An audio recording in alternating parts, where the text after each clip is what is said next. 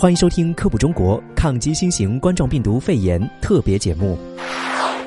有专家指出，百分之七十五的酒精可以有效灭活病毒，但同时还要注意的是，酒精属于易燃易爆物。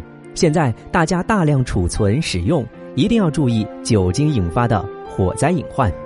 使用酒精前要清理周边的易燃可燃物，千万不要在空气当中直接喷洒使用。酒精燃点低。遇火遇热容易自燃，在使用时不要靠近热源，避免明火。给电器表面消毒，应该先关闭电源，待电器冷却之后再进行。如用酒精擦拭厨房灶台，要先关闭火源，以免酒精挥发导致爆燃。使用时，每次取用后必须立即将容器上盖封闭，严禁敞开放置。使用酒精时需要保持室内通风。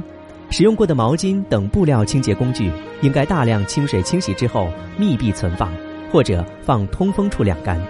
家中不宜大量囤积酒精，可以买小瓶装的酒精，以够用为宜，以免留下消防安全隐患。酒精应该放在儿童拿不到的地方。